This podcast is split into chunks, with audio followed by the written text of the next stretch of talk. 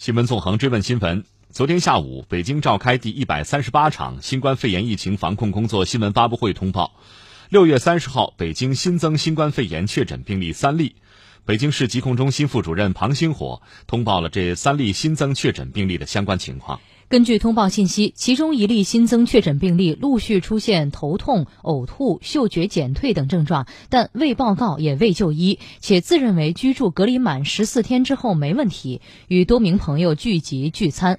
对此，庞星火再次提醒广大市民要保护自己、保护他人，履行防疫职责。当前疫情风险依然存在，切不能放松警惕，日常要做好个人防护，不参加聚餐。聚会等聚集性活动出现不适症状，要全程做好防护，及时就医，不得带病外出参加活动。集中隔离居家隔离人员必须严格遵守隔离要求，禁止外出，禁止参加聚集性活动。出现任何不适，及时报告，规范就医。发布会上还通报，当前首都疫情持续趋稳向好，但形势依然严峻。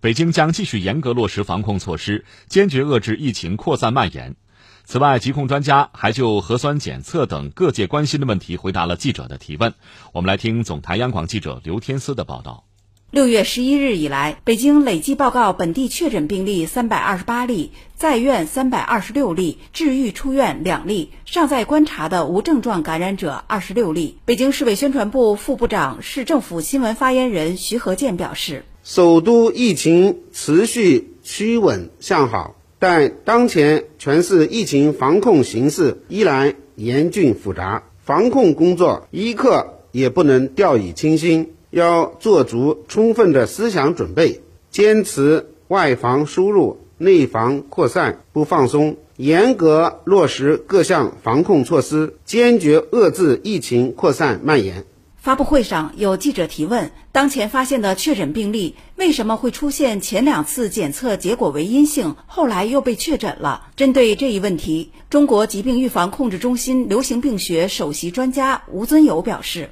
由于新冠肺炎病毒感染，它主要的感染部位啊在肺部。那么我们现在的采样的话呢，这个通常在这个鼻咽或者这个咽部。病毒在肺部的话呢，它病变产生的分泌物。把肺部的这个气道啊堵塞以后的话呢，个在咽部的病毒量很少，这时候呢就不一定能采到。第二种情况呢，就是我们采样的时候呢，可能采的不到位，采样质量不高，就是有一些病毒呀没采到。那么第三种情况，因为病人的这感染病毒以后啊，他的病程在变化，那么这样一个变化呢，和我们采样的时期，那这些呢都会影响这个采样的质量。那么这三种情况呢，都有可能造成检测阴性，后来呢，哎，确诊病人了。那么这种情况呢，一般来说在临床上有，比较少见。对于呃一个人是否感染，不能仅仅依靠实验室检测，要把实验室的检测结果与流行病学史